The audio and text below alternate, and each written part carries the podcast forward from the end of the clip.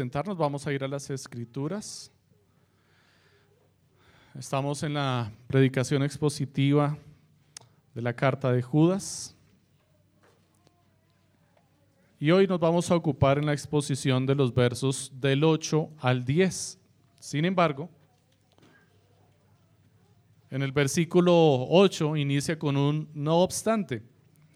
Así es que vamos a necesitar contextualizar un poquito. Y el contexto nos dirige inmediatamente hasta el versículo 5. Y el contexto, o lo que viene después, va hasta el versículo 13 y necesitamos tener toda la idea completa aunque la exposición solamente va a ir hasta el 10. Así es que vamos a leer desde el verso 5 hasta el verso 13, ¿ok? Leo para ustedes, mis amados hermanos, la nueva Biblia de las Américas. La santa palabra del Señor dice así. Ahora quiero recordarles a ustedes, aunque ya definitivamente lo saben todo, que el Señor habiendo salvado al pueblo de la tierra de Egipto, destruyó después a los que no creyeron y a los ángeles que no conservaron su señorío original, sino que abandonaron su morada legítima. Los ha guardado en prisiones eternas, bajo tinieblas para el juicio del gran día. Así también Sodoma y Gomorra y las ciudades circunvecinas, a semejanza de aquellos, puesto que ellas se corrompieron y siguieron carne extraña, son exhibidas como ejemplo al sufrir el castigo del fuego eterno. No obstante, de la misma manera, también estos hombres, soñando, contaminan su cuerpo, rechazan la autoridad y blasfeman de las majestades angélicas. Pero cuando el arcángel Miguel luchaba contra el diablo y discutía acerca del cuerpo de Moisés, no se atrevió a proferir juicio de maldición contra él, sino que dijo, el Señor te reprenda. Pero estos blasfeman las cosas que no entienden y las cosas que como animales irracionales conocen por instinto, por estas cosas son ellos destruidos. Hay de ellos, porque han seguido el camino de Caín y por ganar dinero se lanzaron al error de Balaán y perecieron en la, rebelión de Coré. Estos son escollos ocultos en los ágapes de ustedes, cuando banquetean con ustedes sin temor, apacentándose a sí mismos. Son nubes sin agua llevadas por los vientos, árboles de otoño, sin fruto, dos veces muertos y desarraigados. Son olas furiosas del mar que arrojan como espuma su propia vergüenza. Estrellas errantes para quienes la oscuridad de las tinieblas ha sido reservada para siempre. Amén. Pueden sentarse. Bueno, como se dieron cuenta, toda esta porción de las escrituras tiene el mismo tema, trata del mismo tema. Es una serie de ejemplos de circunstancias que está citando Judas, acontecimientos bíblicos del Antiguo Testamento y otros del Antiguo Testamento y otros que vienen de tradiciones judías. Y otros son ejemplos o ilustraciones que Judas está poniendo allí de la vida cotidiana. Y el propósito de Judas es poder eh, ilustrar, podernos mostrar las características particulares de estos hombres. Y así lo llama. Los llama cerca de siete veces de esta, de esta forma. Tal vez, de hecho, es una de las palabras que usted más vaya a encontrar en este texto. Va a encontrar la palabra estos, estos hombres. Una forma despectiva de, referir, de referirse a aquellos hombres que están corrompiendo la iglesia, que no hacen parte de la congregación, que se han infiltrado en la congregación y que tienen como propósito engañar a la iglesia, desviarla de su propósito y guiarlos, sacarlos de la libertad de la fe para llevarlos al libertinaje del pecado.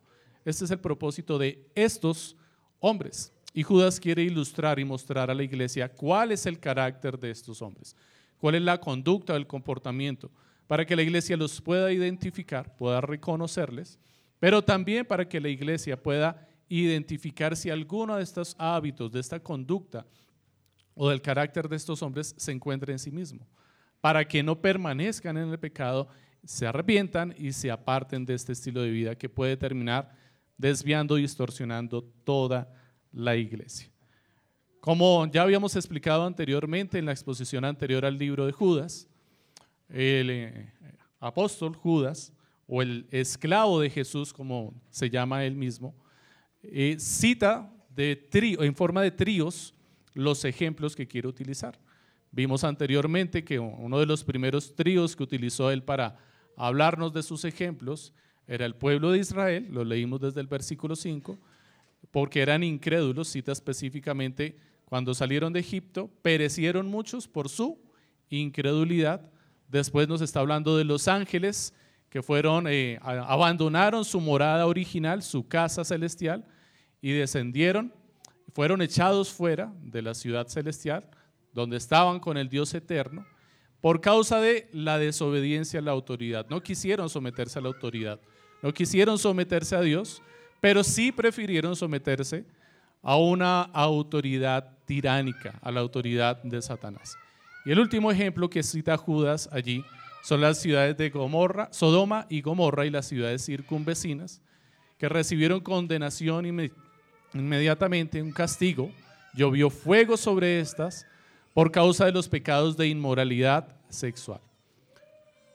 El título para el sermón de hoy es La contradicción del pecado, porque precisamente vamos a ver cómo los argumentos que estos mismos hombres están utilizando para justificar su estilo de vida pecaminoso, Judas los va a utilizar desde las mismas porciones que ellos citaron, con los mismos ejemplos que ellos citaron, para rebatirles y mostrarles que dentro de las mismas citas que ellos hacen hay contradicción y hay verdad y Él quiere que la verdad que está allí oculta resplandezca, aunque el lugar de donde se está sacando la cita por causa de estos hombres no sea la más apropiada.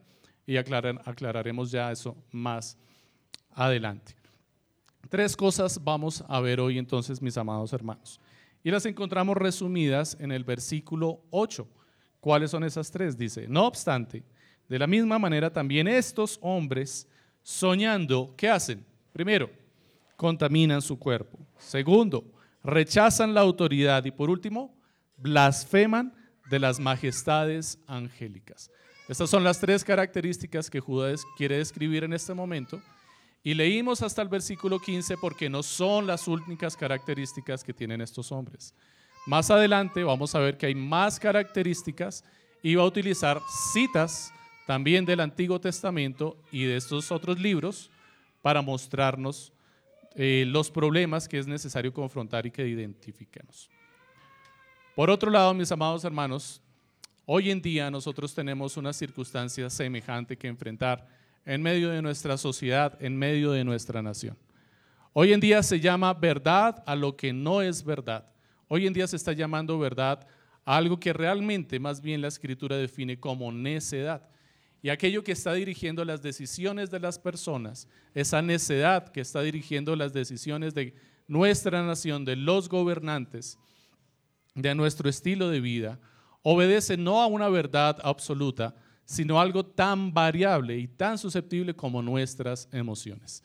Hoy se están tomando decisiones eh, fundamentadas en las emociones, en el sentimiento del momento de tal forma que no estamos expuestos de ninguna manera a la verdad, sino más bien a una verdad subjetiva, a la decisión o al sentimiento de cada persona. Y digo verdad subjetiva no porque tal cosa exista, sino porque esta es la forma en la que el mundo está llamando hoy a la verdad. La verdad sí existe, pero no es un absoluto. Y aquí el que diga que no es un absoluto está equivocado. Y si yo estoy equivocado y digo que no es un absoluto, el que dice que la verdad no existe y los absolutos no existen, se va a levantar tan tenazmente a confirmar que lo que él tiene es la verdad, que lo va a convertir en un absoluto. Va a convertir su mentira, su propio engaño, en un absoluto al querérmelo imponer a mí y al querérselo imponer al resto de la sociedad. Así es que esto no se trata realmente de si hay o no absolutos, sino cuál es la fuente de los absolutos. O la fuente son mis emociones temporales y pasajeras, que convierte al absoluto en una mentira que lleva a someter a las demás personas a mi opinión, o la fuente de los absolutos es Dios, y tengo que entender que Él es la autoridad suprema, y por eso está hablando el texto de las autoridades supremas. Vamos a ver entonces, mis amados hermanos, ¿Cómo es de necesario que nosotros como iglesia podamos identificar el carácter de estos hombres que quieren desviar la iglesia? No solamente para identificarlos, sino que necesitamos identificar este carácter para que nosotros mismos no quedemos expuestos en esta condición pecaminosa. La primera parte entonces que tenemos es la contaminación. No te contamines, amado hermano. No rechaces la autoridad y no insultes los poderes celestiales. Son las tres eh, llamados que está haciendo Judas a examinar en el carácter de estos hombres. No te contamines, no rechaces la autoridad y no insultes los poderes celestiales. Las tres características que acabamos de describir se relacionan entonces con los tres ejemplos anteriores que leímos en el contexto desde el versículo 5. La, incredulidad de Israel, que la leímos anteriormente, está relacionada entonces con la blasfemia que está mencionando Judas aquí en el versículo 8. Los ángeles caídos, que fueron echados de su morada celestial por causa de desobedecer a la autoridad y someterse al dominio de Satanás, Judas lo está relacionando aquí con el rechazo a la autoridad. Esa característica de estos hombres que no se quiere someter a ninguna autoridad. Y el último ejemplo que ponía anteriormente, que es Sodoma y Gomorra, lo está relacionando Judas aquí con la contaminación o mancillar el cuerpo. Mancillar el cuerpo es manchar el cuerpo, corromperlo, contaminarlo. Son manchas en nuestros vestidos o en nuestra carne. Contaminar el cuerpo se refiere a corromper todo deseo natural y actuar como animales irracionales. Y si parece difícil de digerir, esta expresión, es esa la que está utilizando Judas en el versículo 10. Leamos el versículo 10, la parte B, lo voy a leer completo. Pero estos blasfeman las cosas que no entienden y las cosas que como animales irracionales conocen por instinto, por estas cosas son ellos destruidos. Van a ser destruidos, ¿por qué? Porque aquello que conocen, los eh, apetitos naturales, se entregan a sus apetitos naturales como como animales irracionales. No se refrenan en la entrega a sus apetitos naturales. Hay deleite en los apetitos naturales, pero estos hombres no se refrenan y se entregan abiertamente, completamente y descaradamente a los apetitos naturales. ¿Cuáles son los apetitos naturales? Bueno, podemos entender como apetitos naturales el dormir, el comer y la intimidad sexual. Básicamente en ellos podríamos resumir cuáles son los apetitos naturales del cuerpo. El dormir, el comer y la intimidad sexual. Y la exhortación que se está haciendo en este texto y la comparación que se hace con la forma en la que estos hombres viven es porque no se refrenan de ninguna manera en su disfrute o en su entrega hacia estos apetitos naturales. ¿Qué hacen?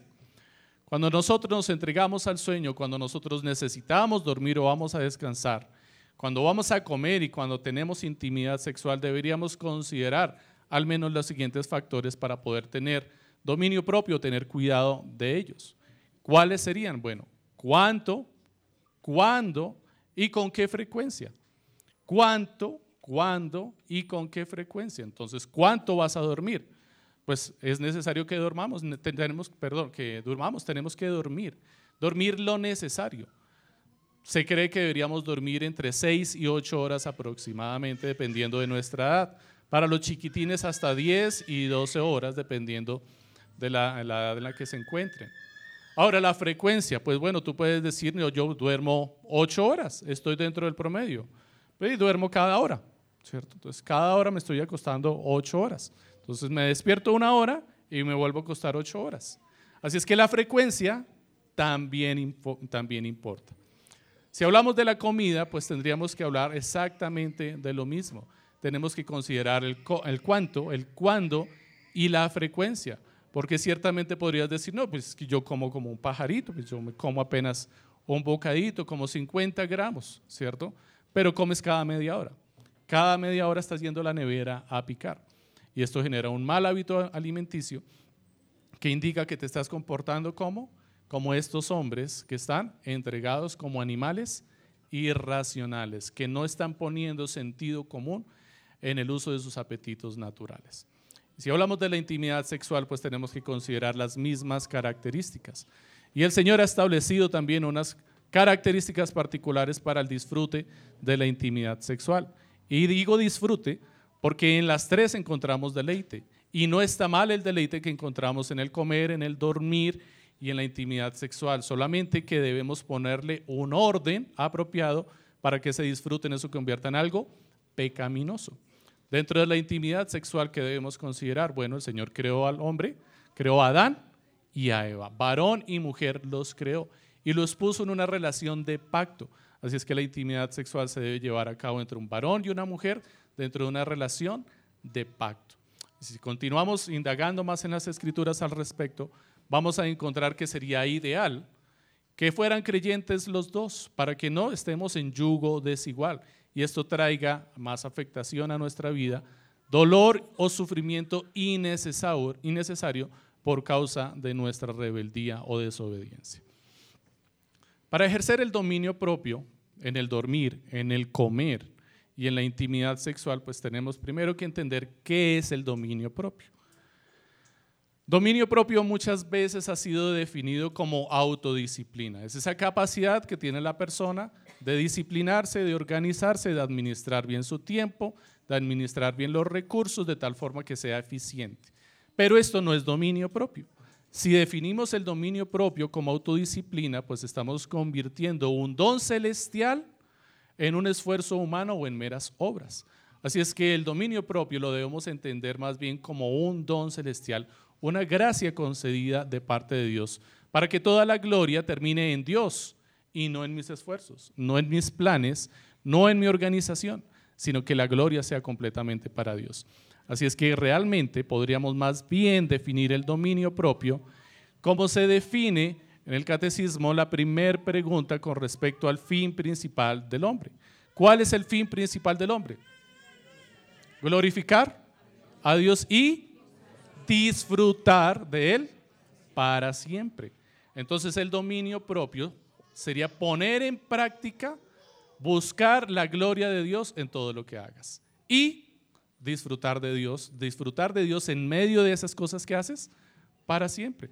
Así es que, ¿cómo vas a glorificar a Dios en tu sueño? Pues bueno, eso te va a hacer pensar muy bien cuánto tiempo vas a dormir, cada cuánto vas a dormir y con qué propósito vas a dormir. ¿Cómo vas a glorificar a Dios en lo que comes? Bueno, eso te va a hacer pensar qué vas a comer, cada cuánto vas a comer, cuál es la motivación que tienes para acercarte a la comida ¿Y qué vas a hacer con esos alimentos? De la misma forma con la intimidad sexual, si tu propósito es glorificar a Dios y disfrutar, y hay que entender que si estamos glorificando a Dios, disfrutaremos de Él y disfrutaremos de los bienes que Él nos ha concedido, entonces tenemos que sacar de claro, de, tajo, perdón, la idea que tal vez se ha insubordinado en la mente desde hace mucho tiempo atrás, hoy tal vez no permanece mucho esa idea, pero por si acaso la menciono, de que es, no es permitido el deleite en la intimidad sexual, porque es pecaminoso. Y esto no es verdad, porque Dios lo diseñó de esta forma.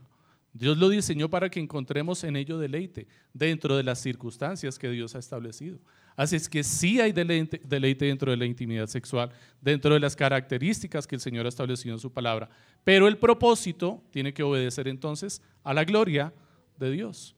¿Cómo glorifico yo a Dios? Cada cuánto, cómo lo glorifico al Señor y haciendo qué voy a glorificar al Señor en medio de la intimidad sexual. Entonces debo tener en cuenta todas estas características para no terminar comportándome como un animal irracional, sino como un creyente que quiere dar gloria a Dios. Consideremos ahora que lo contrario también afecta y aplica. Entonces, podríamos considerar que la norma solo aplica para la cantidad de sueño que tú tienes y la necesidad de dormir. Pero ¿qué pasa si no quieres dormir? También estarías desobedeciendo y estarías quebrantando el ejercicio del dominio propio. Porque si no quieres dormir y quieres ser activo todo el tiempo y estar trabajando y muela, que muela, que muela, que muela, para alcanzar otros objetivos, la gloria no se la estás dando a Dios, sino te la estás dando a ti mismo y a los planes que te propusiste. Así es que también tienes que tener cuidado con lo que no haces dentro de los apetitos naturales, si no estás durmiendo lo correcto. Si no estás comiendo lo correcto, también aplicaría.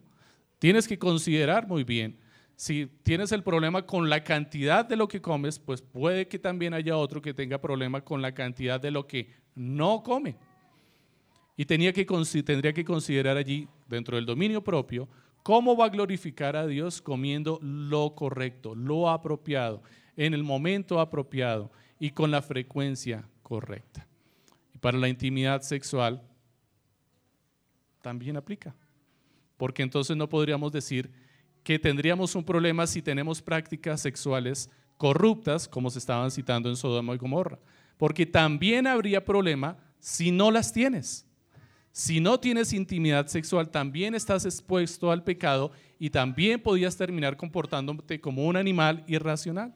Porque la escritura dice que dentro del matrimonio, en la pareja, y recordemos nuevamente las características de este pacto, dentro del pacto matrimonial la pareja no puede negarse el uno al otro, de no ser por mutuo consentimiento por una sola causa. ¿Cuál es? Para ocuparse en la oración.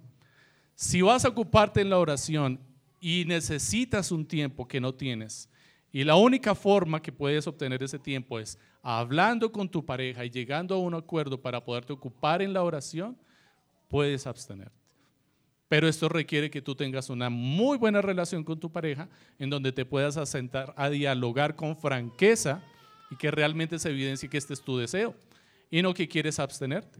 Así es que ya no puedes decir es que tengo dolor de cabeza, es que llegué muy sucio del trabajo y me quiero acostar a dormir así, para que de esta forma estés provocando que la otra persona no quiera tener intimidad contigo o te estés negando a tu, a tu cónyuge o a tu pareja. Así es que en los dos sentidos tenemos que entender muy bien el ejercicio del dominio propio, tanto en lo que haces como en lo que no haces. Y es lo que Judas está mencionando pues aquí en este primer punto. No te contamines, no contamines tu carne, no mancilles tu carne. De hecho, la palabra mancillar es la misma que se utiliza para hablar de la relación en el matrimonio cuando dice el lecho sin mancilla sin manchar, la cama, el cobertor, sin que haya pecado allí en medio de la intimidad de la pareja. Utiliza la misma expresión y está haciendo referencia en este caso a la intimidad sexual dentro de la pareja, pero en el contexto anterior hablábamos de la inmoralidad sexual cuando se citaba Sodoma y Gomorra hace 20 días en el otro sermón, de lo cual pues ya hablamos, no hablaremos más hoy. Dominio propio entonces es la práctica del fin principal del hombre, que es glorificar a Dios y disfrutar de Él por, para siempre. Por la gracia que Dios le ha concedido a los creyentes, nuestro corazón desea y se esfuerza por glorificar a Dios en todo lo que hacemos, con la frecuencia que lo hacemos, la cantidad, el momento y el orden en que lo hacemos.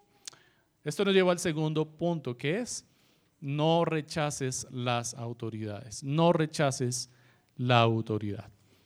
Y el contexto que está citando Judas aquí para decir no rechaces la autoridad son los ángeles caídos. Él está haciendo referencia a lo que dijo anteriormente, porque los ángeles caídos, ¿qué hicieron?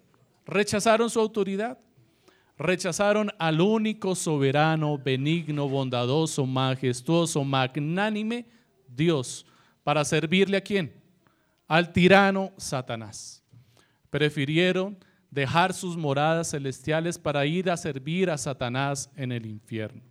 Así es que esa es la contradicción del pecado. No es que no hubiera sometimiento y no es que no siguieran sometidos a una autoridad. Siguen sometidos a una autoridad.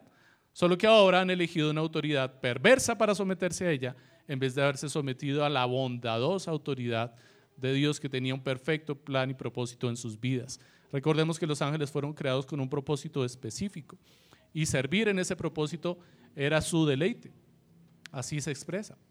Pero ellos prefirieron, quienes se pusieron en rebeldía junto con Satanás, seguir sometidos, seguir bajo autoridad, pero una autoridad corrupta. Esto es una mentira, esto es tonto, por esto es necio, por eso es una contradicción el pecado. Pecar es contradictorio, es tonto, es necio. Porque finalmente terminamos sometiéndonos, terminamos haciendo lo que alguien nos impone, terminamos rindiéndole cuentas a otro, pero el que le vamos a rendir cuentas es un tirano, es un perverso que solo quiere dominar nuestras vidas. Esto no tiene sentido, no tiene sensatez. pero así de engañoso y perverso es el pecado y la condición del pecado. En el versículo 9, Judas pone como ejemplo al arcángel Miguel, dice el versículo 9. Pero cuando el arcángel Miguel luchaba contra el diablo y discutía acerca del cuerpo de Moisés, no se atrevió a proferir juicio de maldición contra él, sino que dijo, el Señor te reprenda. Él pone al arcángel Miguel como ejemplo de sometimiento a la autoridad, ya que no se tomó atribuciones que no le correspondían, dejando que fuera el Señor quien reprendiera a Satanás. Es decir, Judas está tomando el mismo texto que están utilizando estos hombres, estos hombres, el texto que están utilizando para fundamentar su enseñanza de que tienen conocimiento de las criaturas celestiales, las han visto en sueños, por eso habla al principio, dice, no obstante, de la misma manera también estos hombres soñando, este soñando se aplica a las tres características que se describen aquí, ellos están soñando, presumen que están soñando y dicen, en mis sueños yo he tenido encuentro con ángeles y los ángeles me han revelado la verdad, la verdad. Y esa verdad dice que debemos liberarnos de la ley para entregarnos a la gracia. Y eso suena pues maravilloso, ¿cierto? Cualquiera de nosotros diría pues qué chévere. Explícanos cómo es liberarnos de la ley para entregarnos a la gracia, porque eso suena hasta bíblico. Y cuando hablan de la gracia, ¿qué hacen? Como dice Pablo, convierten la gracia en libertinaje y llevan a la iglesia al pecado, porque ellos mismos tienen una vida entregada al libertinaje. Viven todo el tiempo en el libertinaje. De hecho, es vergonzoso ver cómo cita más adelante los ágapes, que a propósito tendremos un ágape esta tarde. Por favor, cuando esté en el ágape, no vaya a empezar a juzgar en el ágape cómo está ocurriendo acá en el texto. ¿Qué pasaba y qué les está diciendo que ocurría en sus ágapes cuando se reunían a comer? Pues cómo comían estos hombres, ¿cómo se describe en el versículo 10? ¿Cómo? Como animales irracionales. ¿Usted se imagina lo vergonzoso que sería compartir un ágape con esta gente? Yo no quiero tratar de entender a qué se refiere comer como animales irracionales, pero no solamente me imagino a alguien que come como un animal en su modismo, sino también en la cantidad y en lo obsceno que puede ser la forma en la que se acerca a la comida. Es vergonzoso. Dice que por eso también sus ágapes están siendo mancillados, están siendo manchados. Es vergonzoso lo que está ocurriendo allí. Y porque seguramente no solamente se refieren a la forma en la que comen en el ágape, sino que mantienen otros hábitos bastante corruptos y perversos en medio del ágape. Pero lo que está diciendo Judas aquí con respecto a los ángeles es que estos hombres presumen de haber recibido esta revelación de los ángeles y citan estos textos de Enoch y la asunción de Moisés para decir, mire, aquí se cita mucho a los ángeles, aquí habla todo el tiempo de los ángeles y nosotros hemos tenido experiencias angelicales y en esas experiencias hemos aprendido esto que queremos enseñarle a ustedes, vivan libremente. Y Judas dice, ok, ¿quieren hablar de los ángeles? ¿Quieren hablar del libro de Enoch? ¿Quieren hablar de la asunción de Moisés? Venga, yo los conozco, hablemos de la asunción de Moisés. Mire, este texto de la asunción de Moisés dice ¿Qué dice? Y lo cita. Dice, cuando el arcángel Miguel estaba luchando por el cuerpo de Moisés con Satanás, él no se atrevió a reprender a la autoridad, no se atrevió a reprender a Satanás, sino que le dijo, el Señor te reprenda. Ahora usted puede estarse haciendo la idea de que lo que quiere decir el texto es aquí, no podemos entonces reprender a Satanás porque Satanás es una autoridad. Y eso no es lo que dice el texto.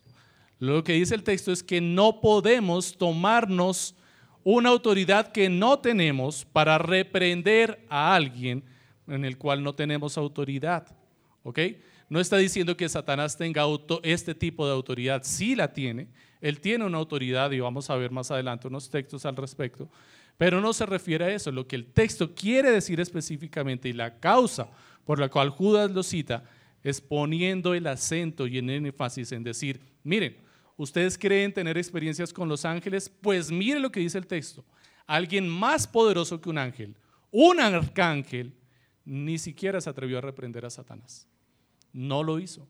Y al contrario dijo, como está en Zacarías escrito, que el Señor te reprenda. Y Zacarías lo dice dos veces, que te reprenda el Señor.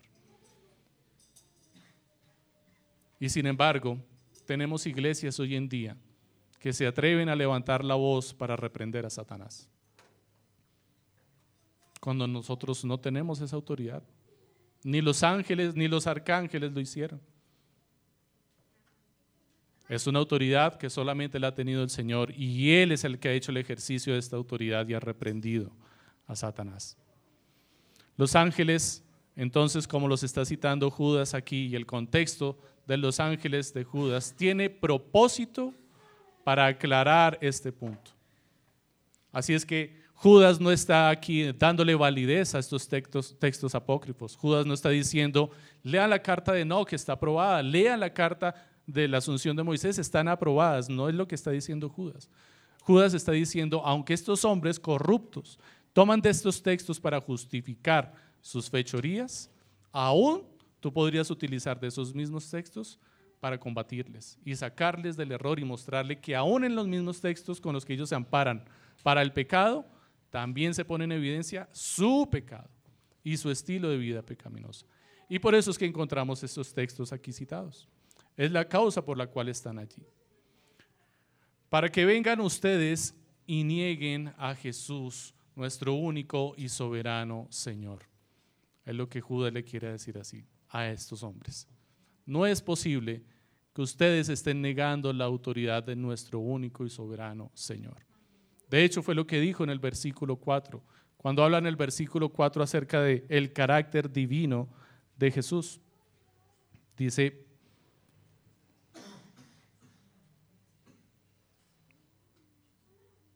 Perdón, me perdí.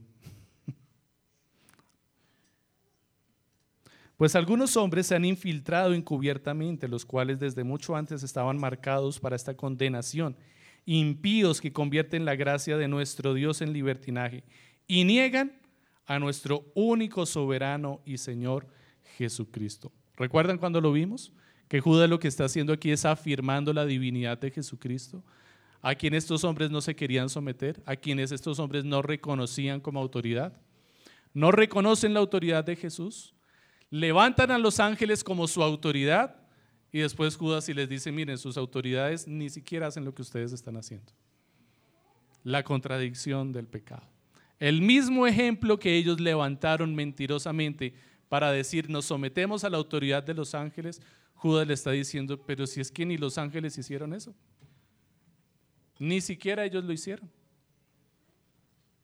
Por otro lado, el incrédulo se hace notar por su constante murmuración y rebeldía contra todo lo que se llama autoridad, de no ser que él mismo sea la autoridad. La autoridad está mal hasta que yo gobierne. No se sometan a las autoridades, pero si yo gobierno, sométanse. No le hagan caso a él, pero si yo se los digo, háganlo. ¿No es eso lo que estamos escuchando hoy en día por todo lado? ¿No son las mentiras que se divulgan por todo lugar? ¿No es la forma de los gobiernos actuales? ¿Cómo se levantan los gobiernos actuales? Hacen campaña en contra del gobierno anterior. Pero cuando están ellos allá, la misma situación que les aplica a ellos, ahí sí ya no funciona. Ahora sí sométanse, ahora sí aguántense. Con el otro no, porque me cae mal, pero conmigo sí. La contradicción del pecado. La parcialización de la verdad, que es un absoluto y no se puede cambiar. La autoridad es buena solo cuando me concede mis caprichos. De lo contrario, no me interesa.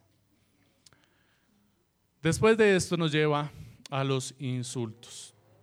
No insultes los poderes celestiales o no blasfemes contra las majestades celestiales. El verso 10 dice, blasfeman las cosas que no entienden o no conocen. Porque las que conocen las manipulan para entregarse a ellas como animales irracionales. Blasfeman las cosas que no entienden o no conocen. ¿Qué hacen estos hombres? ¿Y qué problemas podemos encontrar en nuestra vida con respecto a este pecado? Como el pueblo de Israel que no creyó al Señor habiéndole salvado de Egipto. Y es la comparación que está haciendo con la porción anterior. La blasfemia la está comparando con la incredulidad del pueblo de Israel que no creyó en el Señor aun cuando éste le salvó de Egipto. La incredulidad, mis amados hermanos, tú que me estás escuchando hoy, que vienes por primera vez, la incredulidad es una blasfemia. Ser incrédulo es ser un blasfemo. Puedes identificar que esto solamente no está dirigido para identificar a los perversos en la congregación, sino que es muy posible que tú puedas estar tropezando en uno de estos pecados.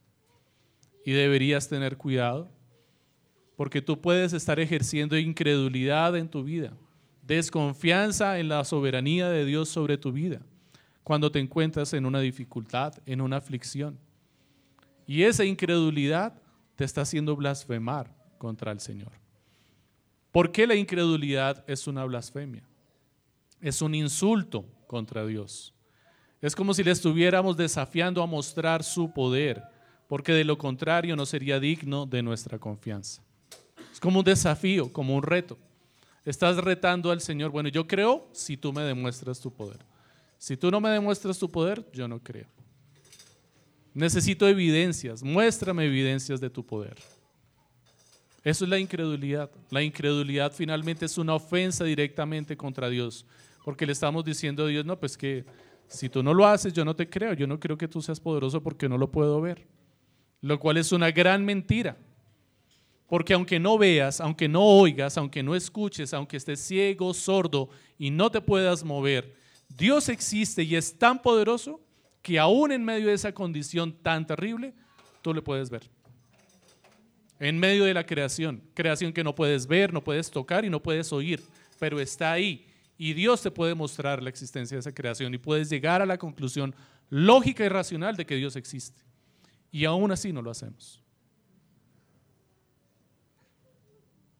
El problema es que a veces nosotros simplemente limitamos la forma de transmitir el mensaje, de comunicarnos a la percepción que tenemos por algunos de nuestros sentidos pero no entendemos que eso no significa que la otra persona no esté percibiendo, entendiendo o comprendiendo, solamente porque no reacciona de una forma que tú puedas percibir. Hablando con respecto a la forma en la que predicamos el Evangelio muchas veces. El insulto hacia las autoridades también abarca las malas autoridades. Y aquí usted puede empezar a preocuparse y a decir, bueno, pero ¿cómo así? Pues sí, el insulto hacia las autoridades incluye también aquellas que son malas autoridades. Porque incluso estas malas autoridades fueron establecidas por quién? Por Dios. ¿No dice eso la escritura? Romanos 13, 1, 2 dice, sométase toda persona a las autoridades que gobiernan, porque no hay autoridad sino de Dios. Y las que existen por Dios son constituidas. Por tanto, el que resiste a la autoridad, al ordenado por Dios, se ha opuesto. Y los que se han opuesto recibirán condenación sobre sí mismos. Todas las autoridades están porque Dios las ha establecido. Incluso las malas autoridades, las que no te gustan, las que no quieren hacer la voluntad clara y expresa de Dios, terminarán haciendo la voluntad de Dios que no nos ha sido revelada. Van a terminar haciéndolo. Finalmente nadie puede decirle no a Dios. Va a terminar ocurriendo lo que Dios ha determinado que ocurra, como Él ha dicho que ocurra. Y se estará sirviendo de vasos de ira para sus propósitos. Por otro lado, el creyente, por causa de la fe con que Dios le ha provisto, ve a sus padres, creyentes o no, a su jefe, a su esposo, a la policía, a los oficiales, a los oficiales de la iglesia y al gobierno como la autoridad que Dios ha establecido para hacer su voluntad. Y puede descansar en Dios a pesar de una mala administración. El creyente debe ver las autoridades que Dios ha establecido en todo. Tu esposo, creyente o no, es autoridad. Tus padres, creyentes o no, son autoridad establecida por Dios. El gobierno de nuestra nación es autoridad establecido por Dios, creyente o no. los oficiales de la iglesia son autoridad establecida por Dios, creyentes o no. Porque también pueden haber creyentes incrédulos. No se trata de eso la carta. No está hablando de falsos maestros que se infiltraron en la iglesia y la están corrompiendo. Son autoridad establecida por Dios. El punto de Judas entonces es saber cómo tratar la autoridad, cómo referirse a la autoridad. ¿Quiénes tienen la autoridad para llamar al orden a la autoridad? Y era lo que decía anteriormente. No se trata de que Satanás no vaya a ser reprendido. Se trata de que lo va a reprender el que lo tiene que reprender. ¿Cómo vas a hablarle a tu esposo? ¿Cómo le vas a hablar a tus padres? No se trata de que no les puedas mostrar el pecado o el error. Se trata del conducto regular que Dios ha establecido para que llegues a ese fin. Y si tú eres la herramienta que Dios va a utilizar para ese propósito. ¿No dice la escritura que las mujeres, si deban exhortar a su esposo, ¿qué deben hacer? Oren. Oren y se ocupen en la oración hasta que su esposo sea llevado al arrepentimiento. Lleven el asunto a los, a los oficiales de la iglesia para que los oficiales de la iglesia le llamen al orden. Porque hay un orden de sometimiento, hay un orden en la autoridad establecido por Dios. Un acto de rebeldía contra cualquier autoridad es un acto de rebeldía contra Dios y su voluntad. Dice Hechos capítulo 4, versos 26 y al 28.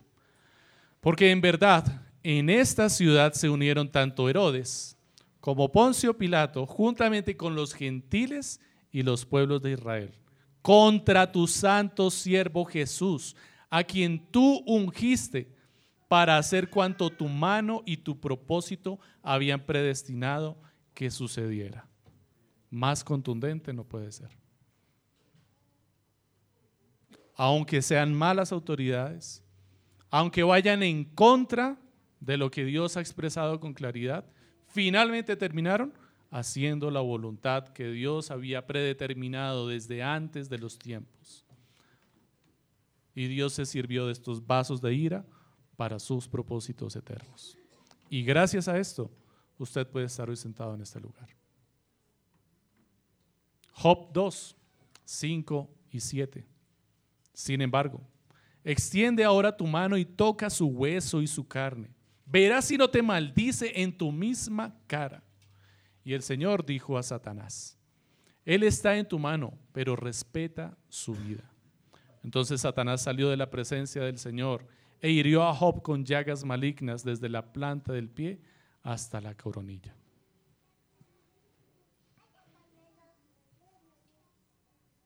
¿Satanás le estaba diciendo a Dios qué hacer? ¿O Dios terminó sirviéndose de Satanás para hacer su voluntad? Satanás no quiere obedecer a Dios. Él no se va a someter jamás a Dios. Él no quiere hacer la voluntad de Dios. Pero la terminó haciendo voluntariamente. Porque la escritura dice que el final postrer de Job fue muchísimo mejor que el primero. Y se cumplió el propósito de Dios. Y se cumplió su voluntad.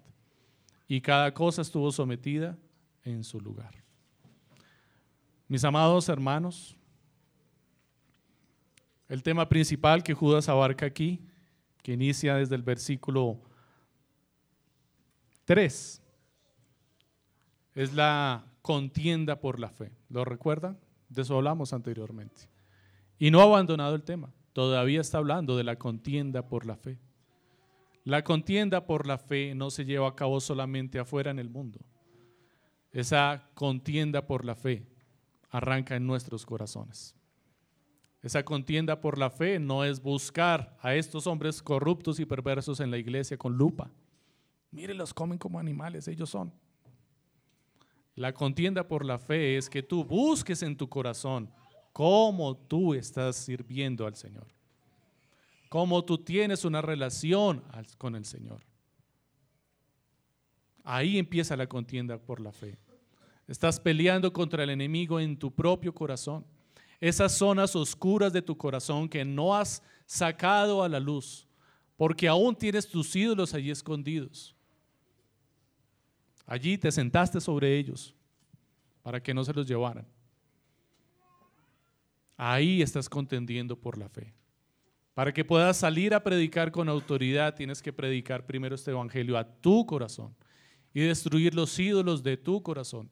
Identificar estos hombres corruptos en tu corazón. Necesitas la luz del Evangelio, necesitas que la palabra de Dios te sea más dulce que la miel, que te deleites en ella. Porque la palabra de Dios es como la miel, así como lo fue para Jonatán, que en medio de un pacto que no debió haber ocurrido y en una gran hambre y necesidad vio miel en el campo y extendió con una vara y probó. ¿Y qué dice la palabra que ocurrió? Y ahí mismo sintió mucho vigor y mucha fuerza y sus ojos fueron abiertos y tuvo lucidez y claridad, claridad perdón, para seguir adelante. Lamentablemente Saúl había hecho un mal trato, pero lo claro es que Samuel trajo lucidez a su vida. Y así es la palabra, trae lucidez a tu vida. Hoy has sido expuesto a la palabra de Dios. ¿Extendiste la varita? ¿La probaste? ¿A qué te supo? ¿Fue dulce para tu paladar? si fue dulce a tu paladar y ha traído luz a tu vida, en este momento debes estar identificando los pecados que fueron expuestos en la escritura en tu corazón. Ahora el Señor te llama al arrepentimiento y te dices, no seas un animal irracional. Es necio, es insensato. La verdad es solo una y es absoluta. No quieras imponer tu verdad para defenderte, para esconderte y para ocultarte. Porque solo hay una verdad, un camino y una vida. Y nadie viene al Padre si no es por Cristo. ¿Quieres luz en tu vida para apartarte del pecado? Ven a Cristo. Cristo es la verdad. Cristo es el camino. Cristo es esa cruz que identifica a los soldados de un ejército para que en el campo de batalla no se confundan con los otros. Y estamos en la contienda de la fe. ¿Cuál es la insignia que tú portas? Tu insignia de fe. ¿Es la cruz de Cristo? ¿O andas por el campo corriendo como un animal irracional que no se sabe a qué ejército pertenece? Si eres del ejército del Señor, levanta esa cruz en alto, predica a Cristo y predica lo primero a tu corazón, amado hermano. Oremos. Señor, te damos gracias porque en medio de tu santa palabra, Hoy has tenido compasión, Señor, de nosotros y has extendido tu gracia sobre nuestras vidas de tal forma que no nos vas a dejar salir de este lugar tal cual entramos, Señor, sino que has derramado sobre nosotros, Señor, gracia abundante. De entrada tal vez no la toleramos, no nos fue fácil de recibir, no nos fue fácil de aceptar, Señor, pero te damos gracias porque junto con esa gracia, la obra del Espíritu Santo, ha transformado nuestro entendimiento, Señor, y ha hecho que la podamos digerir mejor, Señor, y encontrar deleite en ella.